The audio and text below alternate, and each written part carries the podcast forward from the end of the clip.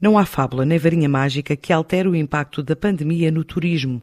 O setor foi a origem de quase 20% da riqueza produzida num ano, chegou a tornar Portugal no quinto país onde é mais forte a contribuição para o PIB, mas com a chegada do Covid-19 e o impacto da segunda vaga, muitos estabelecimentos hoteleiros encerraram e mantêm cautela quanto à reabertura no próximo ano.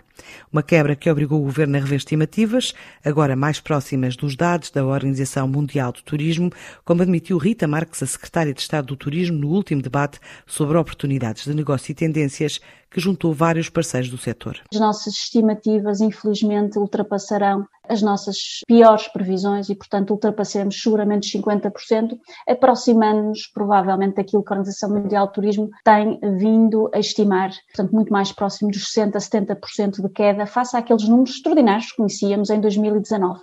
E depois dar-vos conta também aqui de um sonho que provavelmente num breve espaço de tempo irá ser materializado, que passa pelo Hotel do Futuro.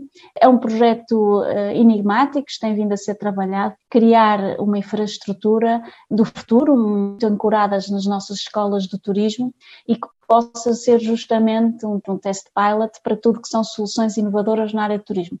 E, portanto, para além de, deste investimento que temos vindo a fazer via Portugal Ventures, para além dos programas de ideação, de aceleração, que representam, grosso modo, 1,2 milhões de euros por ano de investimento do turismo de Portugal, eh, quero dar nota destas várias iniciativas que resultam de parcerias estratégicas que vamos tendo com empresas maduras, às vezes menos maduras também, mas que têm todos um desejo comum que é garantir que o futuro do turismo seja eh, melhor do que o presente de turismo. E o caminho para o futuro passa pela inovação, empreendedorismo e formação, como defendeu Luís Araújo, presidente do Turismo de Portugal. Nós estamos numa situação, nós e a totalidade do mundo. Aliás, isto não é não é apanágio, não é não é exclusivo nosso. Só na União Europeia estamos a falar da volta de 13 milhões de postos de trabalho que se vão perder no setor do turismo. Como é que nós vemos, como é que nós vemos isto? A questão do emprego, do trabalho, eh, tem que ser vista sempre em conjugação com a inovação e com o empreendedorismo e a formação. E isto para nós é que é prioritário. Tanto que, obviamente, passamos uma fase difícil para muitas empresas e para muitos trabalhadores,